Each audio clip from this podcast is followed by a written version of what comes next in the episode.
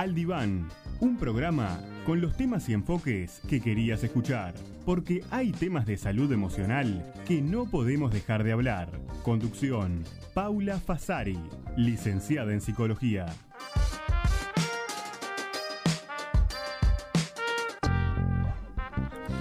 Hola, ¿cómo están? Buenos días, bienvenidos. Bienvenidos nuevamente al diván en esta jornada tan linda de sábado que vamos a compartir, en esta jornada donde se presta para parar un poco la semana y reflexionar sobre algunos temas o informarnos sobre temas interesantes, como muchas veces hacemos en, en este espacio, donde ocurren cosas que escuchamos en los medios, noticias que nos llegan tanto de nuestro país como de otros, y donde a veces detrás de esa, de esa noticia hay una cuestión que desde el punto de vista psicológico nos queremos preguntar y tratar de comprender.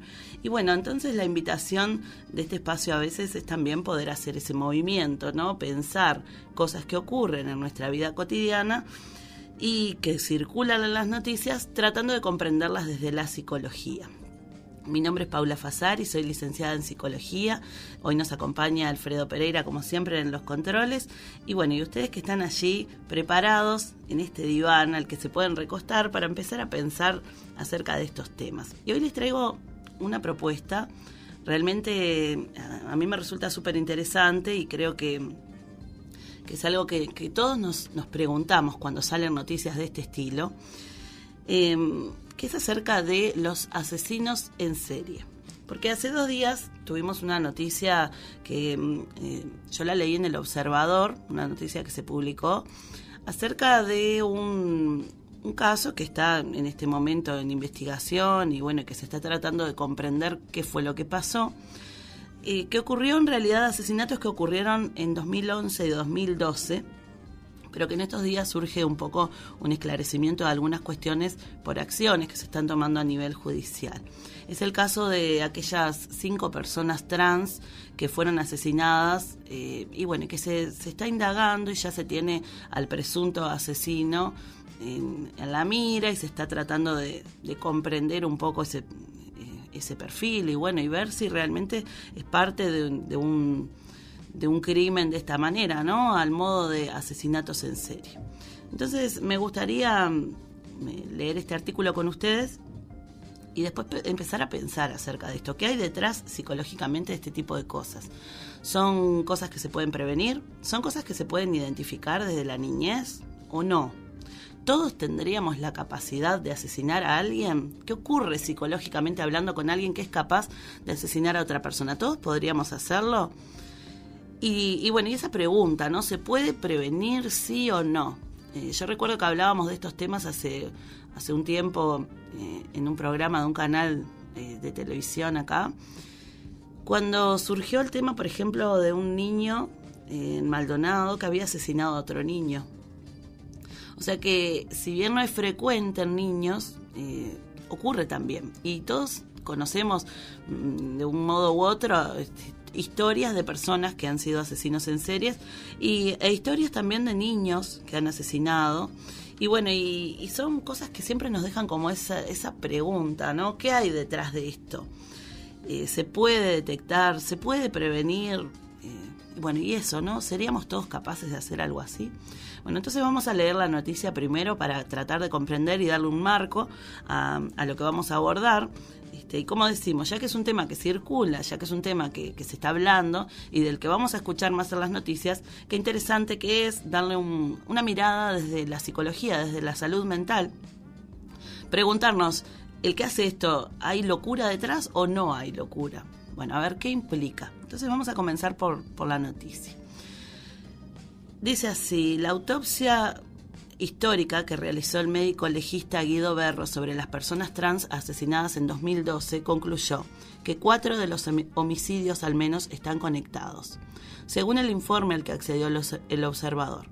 Ahora será tarea de la justicia en el 2022 evaluar si el responsable fue el procesado por las amenazas del comando Barnix, quien se adjudicó los delitos en diferentes blogs de la web profunda. Según el informe de Berro, hay cuatro casos en los que el modus operandi es el mismo y otros tres en los que es similar, aunque con matices. Las cuatro víctimas que fueron asesinadas bajo mismas formas también compartían algunas características. Eran trabajadoras sexuales y transgénero, de piel blanca y teñidas de rubio o con peluca rubia. Otros aspectos similares a estos cuatro casos. No se resistieron ni tenían ningún signo defensivo o de lucha, lo que implica que cuando fueron atacadas estaban desprevenidas. Fueron ejecutadas luego de haberse ganado su confianza estando de pie y todas en una situación próxima a una relación sexual consentida o en esa actitud, concluye la investigación. El entorno también se repetía. Los crímenes ocurrieron en horas de la noche, tarde o la madrugada, en zonas aisladas en las que no había testigos ni cámaras de videovigilancia. El victimario disparaba con un arma calibre 22, un arma pequeña y de puño, de pie y desde atrás. Estiman que probablemente fuera zurdo y de una estatura de 1,65 m y 1,75 m. El motivo, subraya Berro en el informe, parece ser el mismo, un probable trastorno de personalidad. Una de las víctimas fue quemada de la cintura para abajo después de asesinada y otra a nivel de los genitales. Su marca, destaca el informe, es dejar una marca de fábrica como dinero o quemadura y la víctima sin esconder u ocultar. Ahora será la jueza del caso, Isaura Tórtora, y el fiscal Luis Pacheco los que deberán intentar comprobar si este único asesino es el también procesado por las amenazas del comando Bernix. En el reporte de Berro se destaca que el homicida es probablemente zurdo, y no se sabe si él lo es, y que tiene un certero manejo del arma. Según describe el abuelo del procesado, tenía armas, pero tampoco está claro si las sabe utilizar. Este estudiante de medicina avanzado fue detenido inicialmente en medio de una investigación de la fiscal de delitos sexuales Silvia Lovesio, por la que terminó imputado por almacenamiento y distribución de pornografía infantil, instigación pública a delinquir, apología del delito e incitación al odio. En uno de los blogs en los que participaba se adjudicó los asesinatos a personas trans en 2012.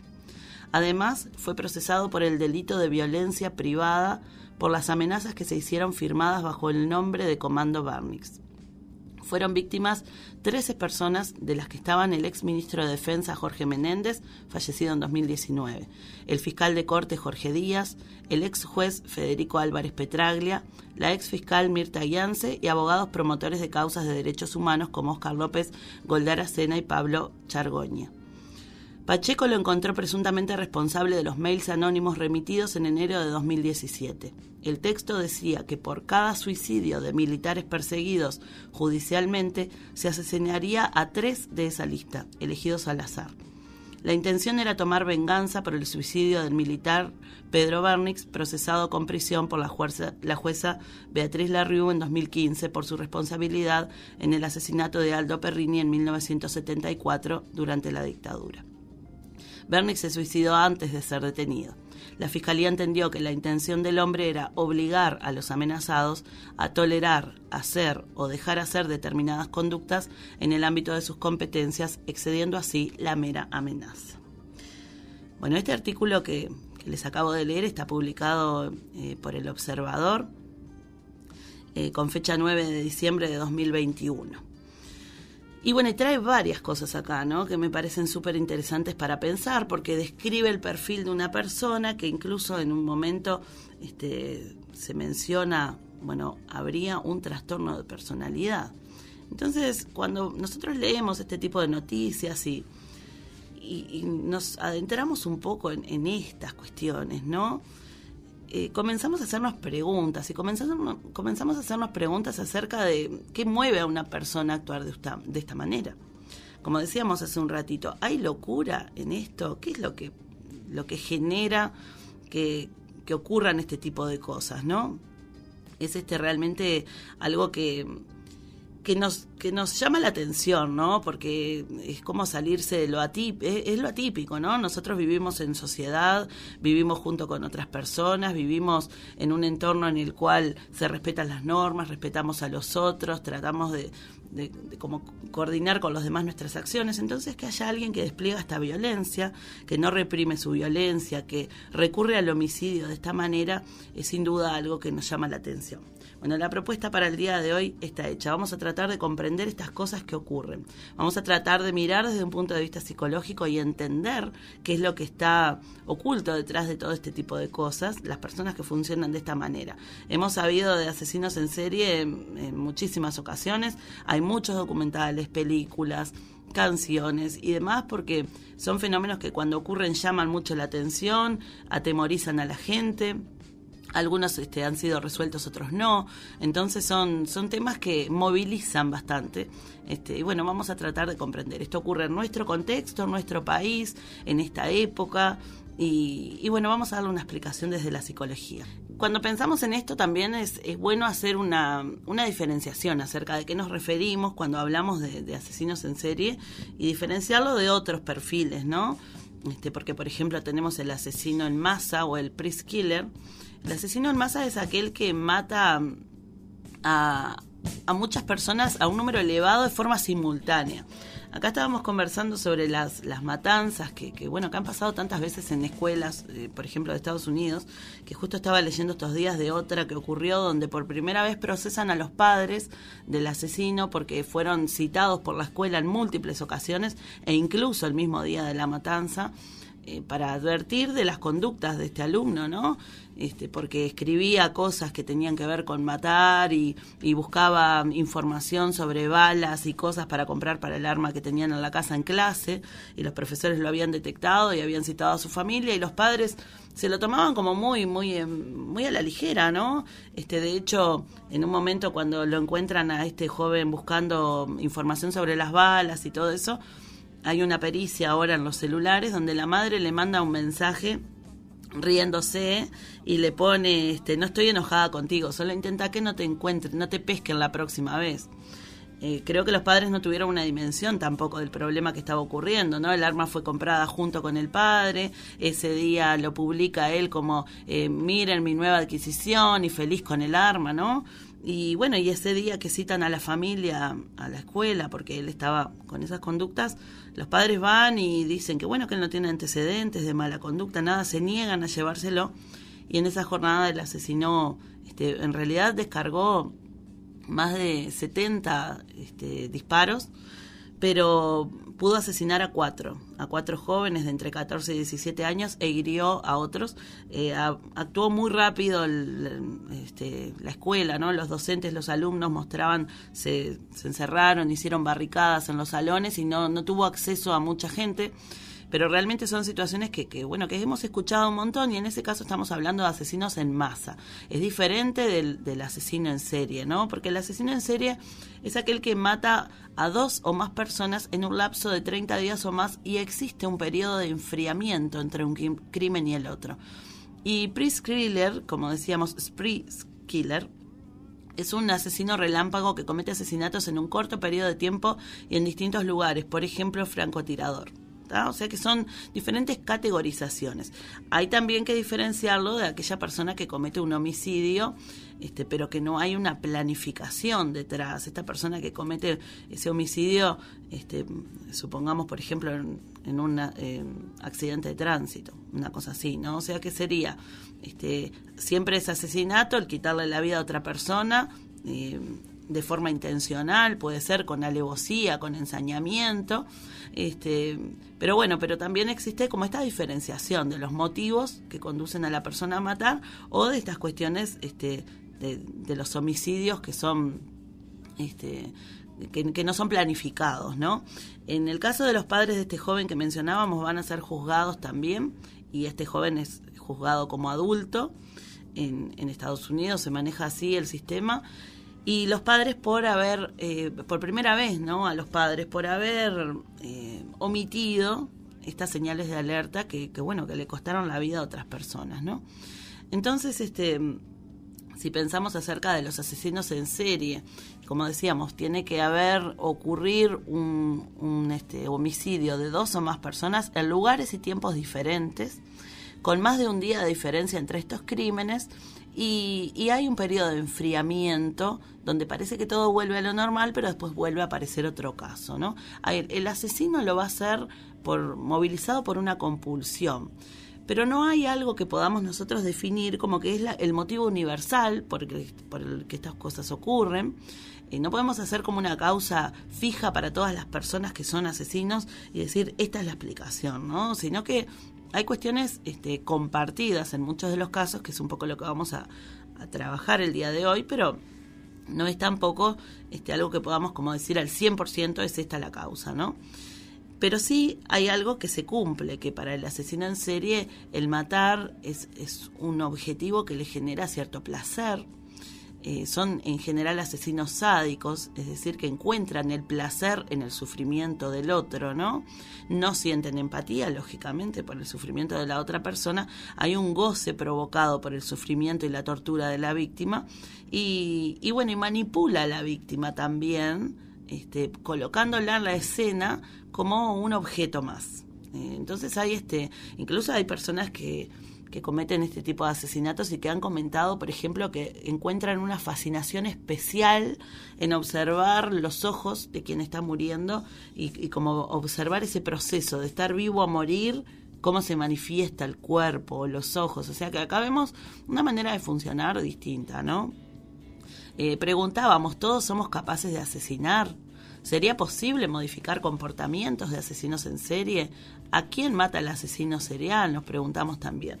Y nos llega un comentario a través del vivo en Facebook que dice, creo que todos tenemos la capacidad de matar bajo una gran tensión, rabia o para defendernos pero repetir esos crímenes ya es otra cosa. Pienso que hay mucho de locura en los asesinos seriales, con apariencia de normalidad, pero son psicópatas aunque no lo parezcan.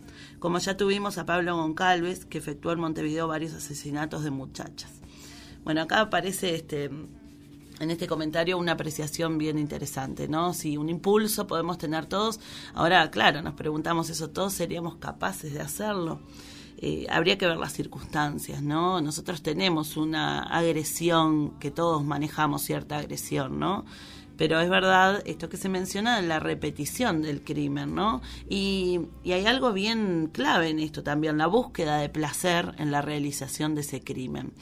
Hay este hay también en esta persona que, que comete este tipo de crímenes el fantasear con asesinar, el pensar cómo llevaría a cabo esa fantasía. Estos son los primeros pasos, ¿no? Porque evidentemente toda cuestión que ocurre en la acción ocurre primero en el pensamiento, ¿no? Entonces la fantasía juega un papel bien importante en estas personas y hay un, soñar compulsivamente sobre el poder, sobre el sometimiento, la dominación, el cometer los asesinatos, ¿no? Y cuando lo que está en el plano de la fantasía desborda y se vuelca al plano de la realidad, esa tensión acumulada se descarga a través de la violencia. Entonces, asesinos seriales, todo psicópata que comete más de un asesinato. Y en la mente del criminal parece haber lo que se llaman disociaciones, es decir, como, como salirse de quien yo soy y, actuar de una manera donde vamos a tratar de conquistar a la víctima primero generando confianza. Esto es lo que hace el asesino en serie. Se conquista a la víctima. De hecho, vieron que en el artículo que leímos hablaba de esto, ¿no? Como de haberse ganado la confianza de la persona a la que termina asesinando, ¿no? Eh, la seduce en muchas ocasiones, o sea que muchas veces son personas que que bueno, que no vieron nada de malo en esa persona acá, este, en el comentario que leíamos recién aparecía esto, ¿no? Personas con apariencia de normalidad, pero que son psicópatas. Bueno, tal cual así, ¿no? Este, mostrar un falso un falso self, un falso quién soy yo. Y la otra cara que aparece, que es como la, la, la, verdadera, ¿no? Es, este, es mucho más feroz, es narcisista, es manipuladora y es perversa. Hay, hay una cuestión también que se ha visto eh, como una cuestión común entre las personas que cometen este tipo de crímenes, este, bueno, la megalomanía, el ser egocéntricos, ser fríos, sentir ira o desprecio hacia el otro. Entonces, bueno, el, cometer este tipo de crímenes lleva a quien lo realiza a sentirse grandioso por haber matado. Y hay veces en los que reconocen sus actos criminales, cuando ya están en prisión, ¿no?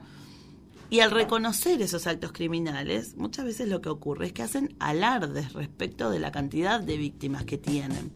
Eh, ven como, como, bueno, como que fue bueno, yo soy bueno matando y soy bueno para esto. Es como, como si fuera el desarrollo de una habilidad, ¿no? Entonces esto realmente es este, difícil eh, podemos ir pensando el recuperar a una persona que ha cometido estos crímenes, ¿no? Porque no considera que sea un problema lo que está haciendo, ¿no?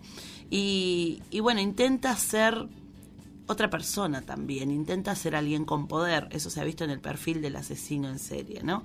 Crea su propia realidad, piensa la forma de llevar a cabo sus fantasías, no tolera la frustración, tiene un ego muy alto, es frío, no hay remordimiento trata de caer bien y de agradar a los demás. Entonces, este, en algún momento de la vida, en estas personas ocurre algo, un hecho en particular, que se convierte en ese punto de inflexión, donde el asesino siente el deseo de querer ser otra persona diferente, intentar ser otra persona y, quiere transformar su realidad, dejar de sentir esa insatisfacción que tiene con su vida y, y tener el control de esa parte de la realidad. Entonces, este, van cruzando límites, ¿no? Para poder hacer real lo que fantasean este, intentan tener el control sobre la vida de ese otro.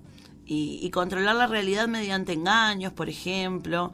Eh, a veces, por ejemplo, prolongan la agonía de la víctima para sentir placer más tiempo.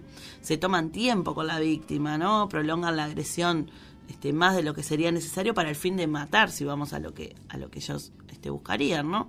Pero esto se relaciona con la obtención de un placer de tipo sexual. O sea que acabamos viendo cómo se van como torciendo y tergiversando estas cuestiones, ¿no? En el artículo que leíamos al inicio parecía que esta persona se adjudicaba los crímenes en la, en la web profunda, ¿no? En la deep web. Y, y diríamos nosotros, ¿y por qué hizo eso? Porque, a ver, si vos lo que no querés es que te agarren, ¿por qué vas a ir a publicar que vos sos el que asesinaste a las personas trans en 2012?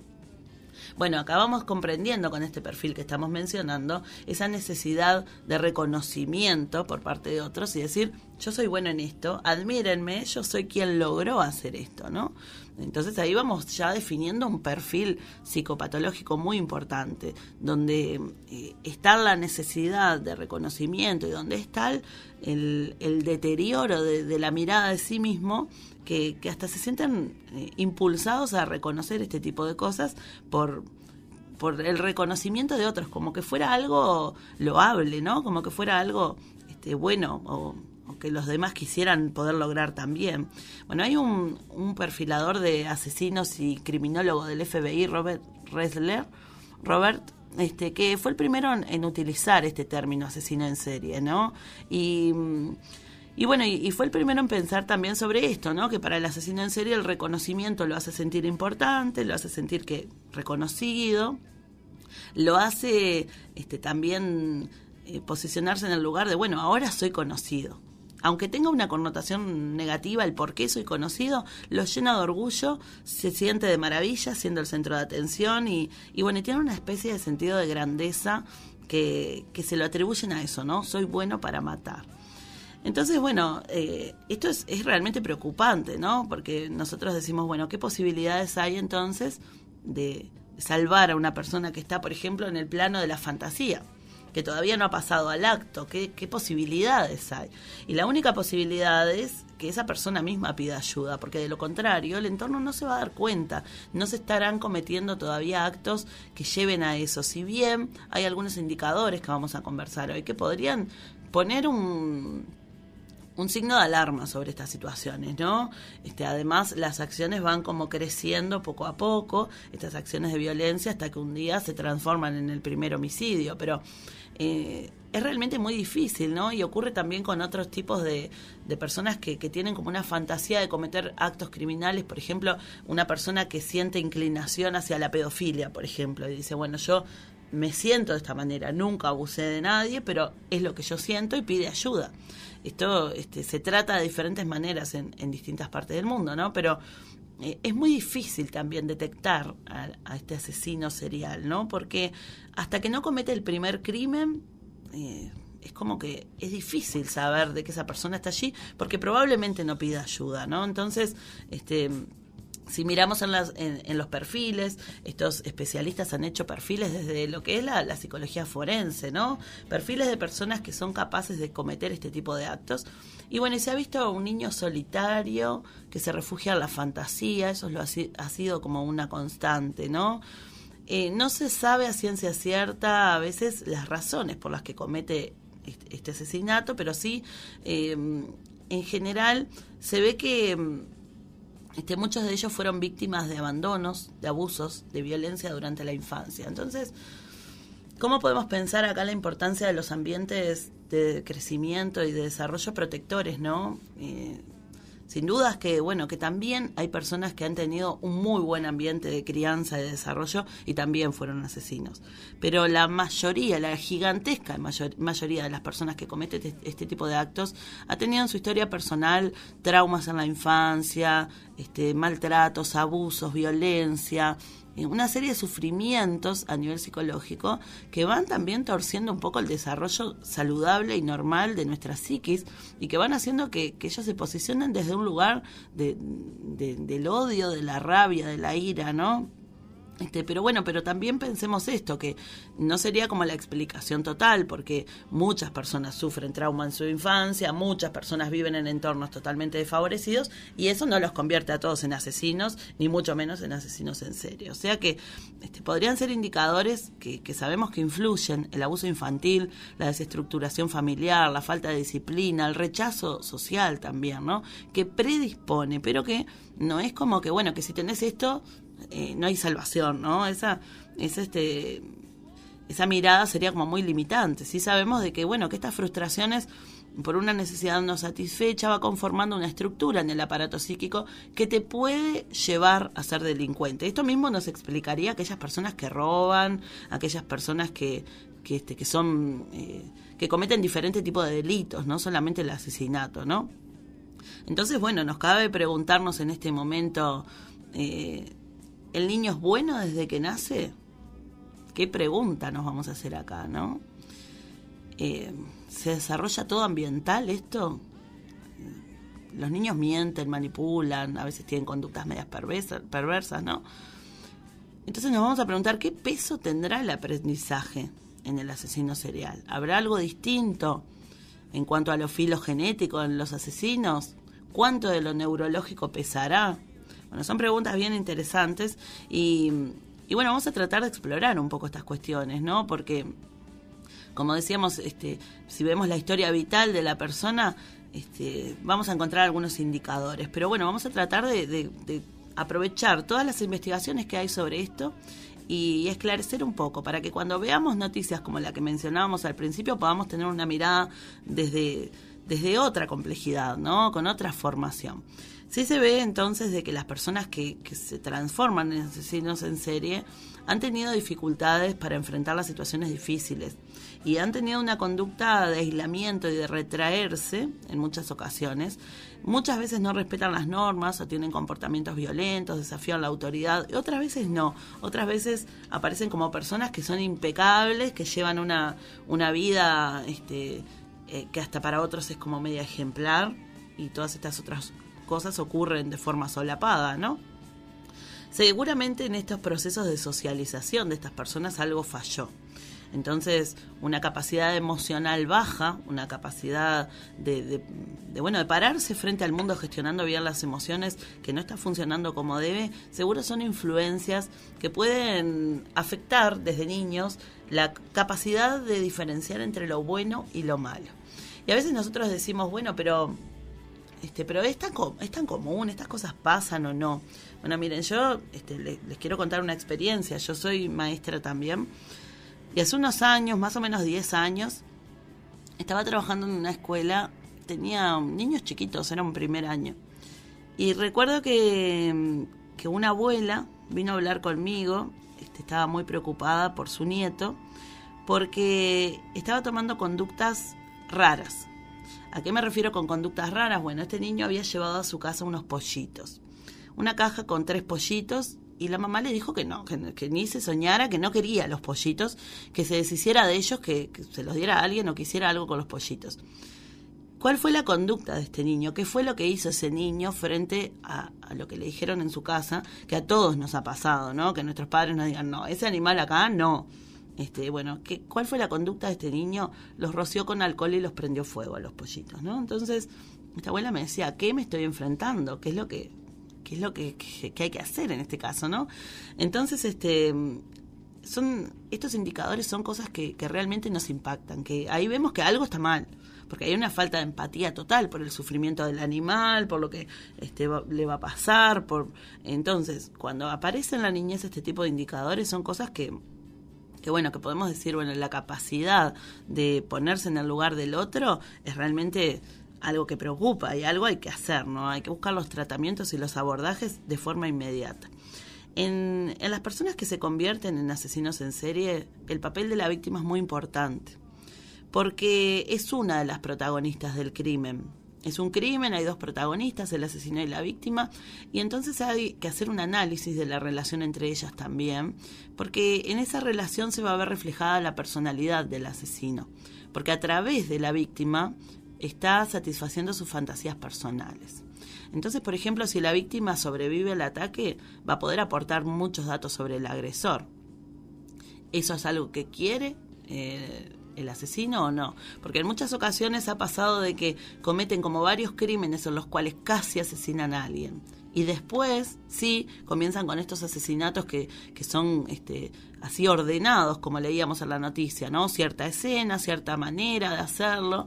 Y bueno, y en, y en ocasiones hay un interés de que la persona que sobrevive cuente cosas, que, que aporte una mirada de ese asesino que, que va a engrandecer la figura a ojos del agresor, ¿no? Si la víctima muere también eh, las, se van a realizar autopsias, ¿no? Entonces, este, se va a tratar, por ejemplo, de saber de qué sexo es el atacante, con qué le dio muerte, si fue impulsivo, si fue un atacante o más de, más de uno, cuánto tiempo pasó desde que se produjo el deceso, bueno, mil cosas, ¿no? Entonces, este, se va a hacer esa autopsia biológica, pero además se va a hacer una autopsia psicológica, que esto lo podíamos ver en el artículo que leímos, ¿no? Donde hablaba desde, por ejemplo, dónde se paró el agresor, qué utilizó para matar, en qué circunstancias, si había rasgos defensivos o no de la víctima, pero después también hablaba de un perfil psicológico de esa persona, ¿no? O sea que se hace la autopsia psicológica. Y esto es recabando información sobre aspectos personales y sociales de la víctima retrospectivamente lo más que se pueda. Este, y bueno, y hay muchas veces hay periodos en donde no se producen ataques. A esto, como decíamos, se le llama el enfriamiento, momentos inactivos que se deben a varios factores, ¿no? Pero que este, muchas veces también es como que esta persona que comete estos crímenes capaz encontró un camino para ir desahogando sus emociones de otra manera. Entonces es un espacio donde el asesino no mata, donde este, seguramente sí puede planear un nuevo asesinato. Es como una etapa de calma y, bueno, pero después del ataque el asesino no se siente satisfecho en cuanto a estas necesidades psicológicas que buscaba. Eh, y a veces, bueno, sí lo logra por un tiempo, ¿no? O sea, hay un, una sensación de satisfacción que dura un tiempo. Un tiempo donde ese placer dura, pero después va a aparecer otra vez esta necesidad, ¿no? Y bueno, cuando está en este periodo de sentirse saciado en su necesidad de matar, eh, lo que también puede aparecer es la necesidad de revivir el asesinato. Entonces a veces utiliza trofeos, estos souvenirs que tomó de la escena del crimen, ¿no? Este, estos trofeos que pueden ser prendas de la víctima, un mechón de pelo, alguna parte del cadáver o lo que fuera, ¿no? Que son también cosas que a veces implican a estas personas cuando son descubiertas porque tienen esta necesidad de revivir lo que ha ocurrido a través de esos trofeos que guardan y que son los que cuando se sospecha de ellos y se llega a ellos, los que los van a implicar en los crímenes, ¿no? Pero bueno, pero después de un tiempo estos trofeos ya no van a causar la misma saciedad, eh, la fantasía vuelve otra vez y vuelve el pasaje al acto. Entonces, bueno, vamos a este vamos a seguir pensando un poco sobre esto, vamos a, a seguir tratando de entender ¿no? a estas personas solitarias, introvertidas, que muestran otra cara, que parecen sociables o adaptados a la sociedad a veces incluso también, pero que que tienen e, esta cuestión detrás, ¿no? Esto de la fantasía que pasa al acto y que se transforma en algo este, realmente complicado. Bueno, estamos hablando acerca de asesinos en serie. En base a una noticia que se publicó en El Observador hace dos días, donde se está investigando el asesinato de personas trans en Uruguay en 2012 donde hay una persona que se lo adjudicó en la web profunda y donde pareciera que hay un sí una relación de esa persona con los crímenes y, y esta observación de que los crímenes fueron realizados más o menos de la misma manera, siguiendo más o menos las mismas marcas de identidad.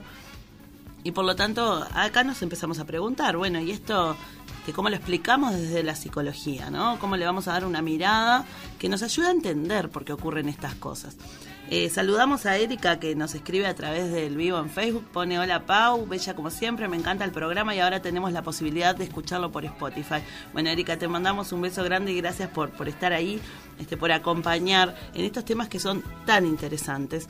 Les recordamos que pueden también participar a través de WhatsApp en el 094 4620 46 o en Facebook, nos encuentran en el Facebook de Atlántida FM. Y bueno, y estábamos pensando acerca de esta explicación que le tratamos de dar a hechos como este, que nos dejan un poco descolocados también y que estábamos conversando con Alfredo y recordando situaciones que han salido en nuestros medios, ¿no? De, este, de, personas que han asesinado a otros por el placer de realizar eso, ¿no? Y que muchas veces van dando señales, este, hablábamos de un, asesinato muy conocido en nuestra zona, el de Brisa, esta niña de 12 años que, apareció en Las Vegas, eh, por una persona que, según su familia narró en su momento, había tenido una, una buena infancia, ¿no? Una familia contenedora y demás, pero bueno, pero en su manera de, de, obtención de placer era a través de este tipo de hechos violentos que, que fueron en escalada hasta el día que ocurrió este primer homicidio, ¿no? Entonces, este, así podemos empezar a pensar e identificar, como un oyente nos decía el caso de Pablo Goncalves también. Bueno, la pregunta que nos hacíamos era si se podía identificar antes. Y, bueno, y en realidad este, lo que lo que nos ponemos a pensar también, ¿no? Es que en esta máscara de una persona normal, eh, muchas veces detrás se puede ocultar esta cara tan, tan difícil, ¿no? Tan este, compleja, ¿no? En, estos perfiles que hablábamos de que se han ido delimitando por los estudios internacionales que se hacen del tema, ¿no? tratando de comprender por qué ocurren, aparece muchas veces esta cuestión de abusos, de humillaciones de la infancia. Aparece en muchas, muchísimos casos, y no en todos, esta sensación de la persona que comete este tipo de actos de sentirse inútil, y, bueno, y esta necesidad de sufrir con, eh, de, perdón, de sentir placer con el sufrimiento del otro. Entonces, este, lo que ocurre, lo que ellos narran muchas veces, este, conversábamos acá, hay un documental en Netflix que, que son entrevistas a personas que están privadas de libertad y que han sido eh, asesinos en serie, ¿no? Y donde cuando escuchamos las entrevistas que se les hicieron y lo que ellos dicen, no hay muestra de arrepentimiento. Eh, y lo que aparece también como una cuestión este, bastante estable es que el en el primer crimen el asesino se da cuenta de que puede ser lo que siempre deseó ser. Y esto le genera una especie de adicción para que de esa manera se vuelva a sentir poderoso y con placer necesita volver a cometer estos actos, ¿no? Cada nuevo cadáver, cada vez que vuelve a matar, es una nueva conquista para el asesino. Eh, y bueno, y vamos a pensar un poquito sobre este otro aspecto, la firma que el asesino deja en la escena, que es lo que hace que vaya vinculándose un caso con otro, ¿no? Un asesinato con otro.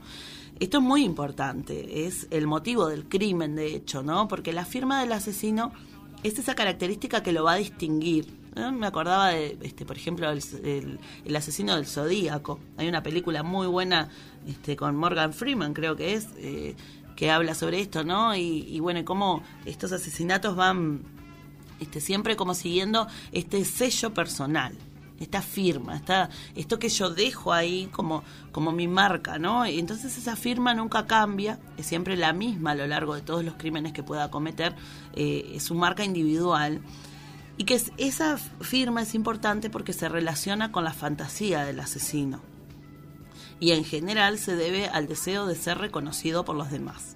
Es una cuestión narcisista, ¿no? Es un deseo de que los demás me reconozcan. Eh, el análisis de la firma va a reflejar muchas cosas. Por ejemplo, por qué ataca el asesino, eh, las razones de ese asesinato, ¿no?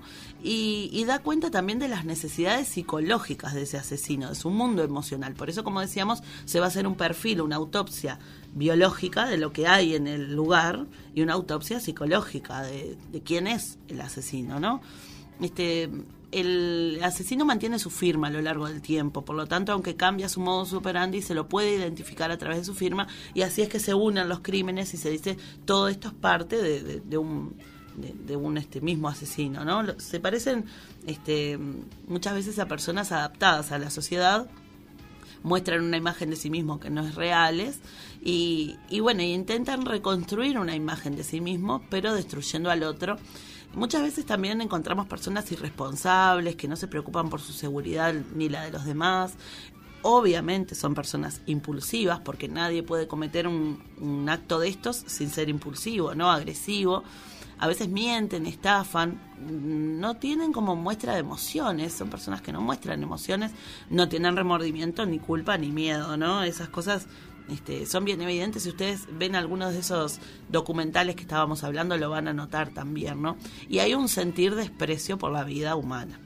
Este, según ellos, en ocasiones, con razones válidas para ellos, ¿no? Este, justifican sus asesinatos, intentan este, justificar sus actos todo el tiempo, ¿no?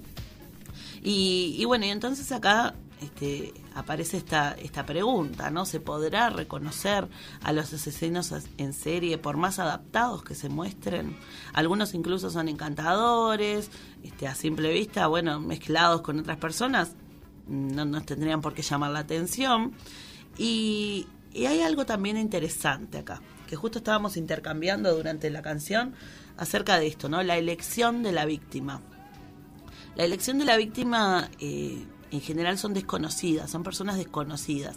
Porque acá lo diferenciamos de otros homicidios, ¿no? Yo mato a alguien por venganza de algo, mato a alguien por, este, por, por robarle no sé qué. Bueno, en este caso el, el objetivo del matar es satisfacer ese deseo personal de definirse quién es en función de quitarle la vida a otra persona y de hacerla sufrir. Entonces, la elección de las víctimas son personas desconocidas. Eh, cualquiera podría ser una potencial víctima, ¿no?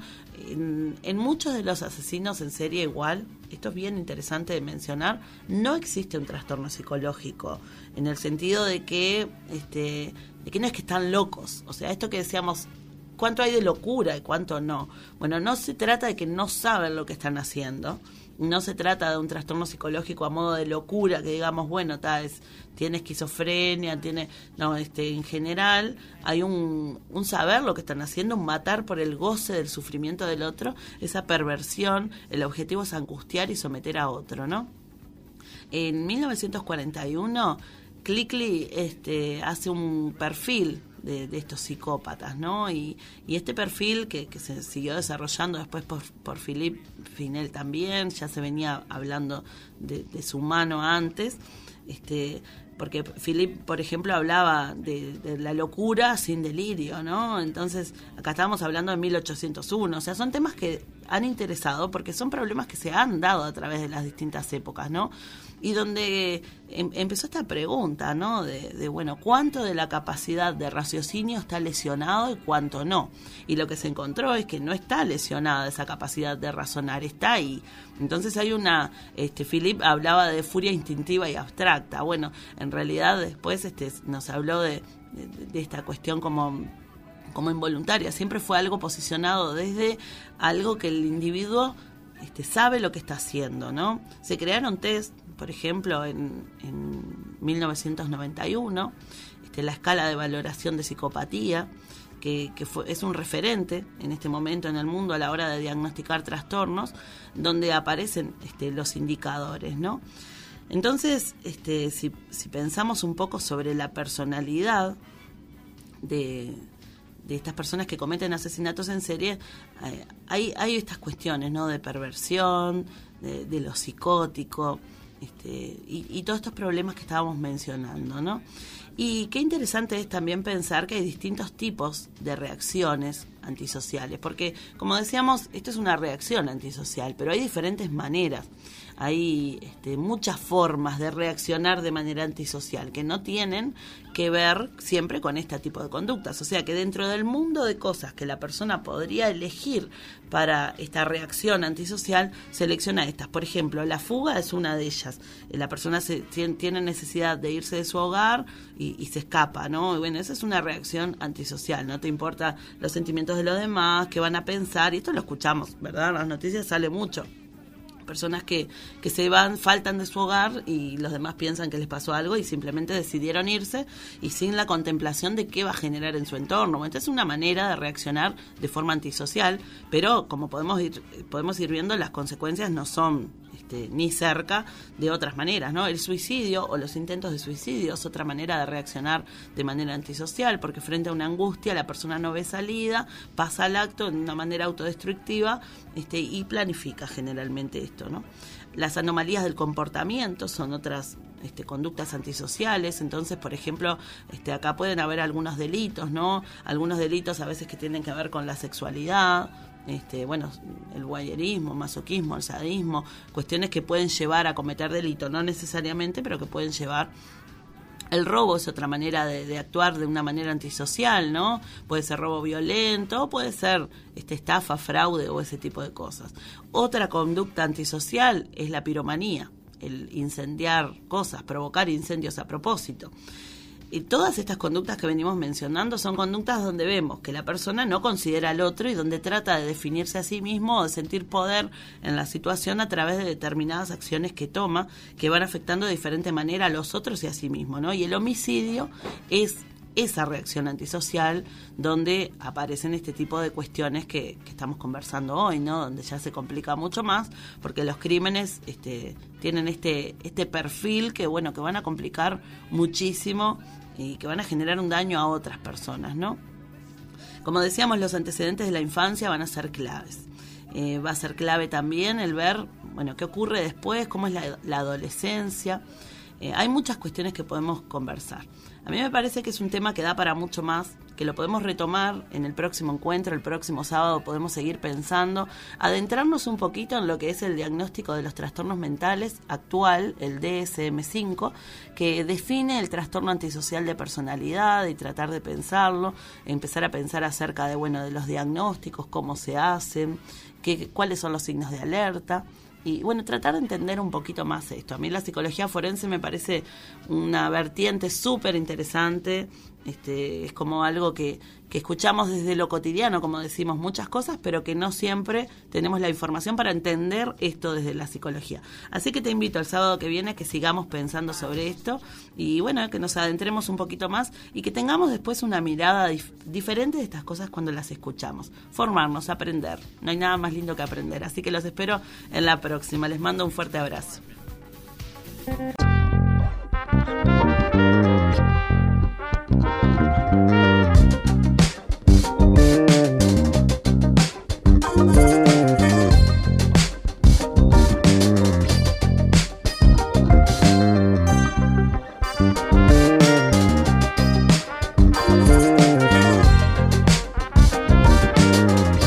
Aquí finaliza una nueva edición de Al Diván, un espacio con los temas y enfoques que querías escuchar, porque hay temas de salud emocional que no podemos dejar de hablar.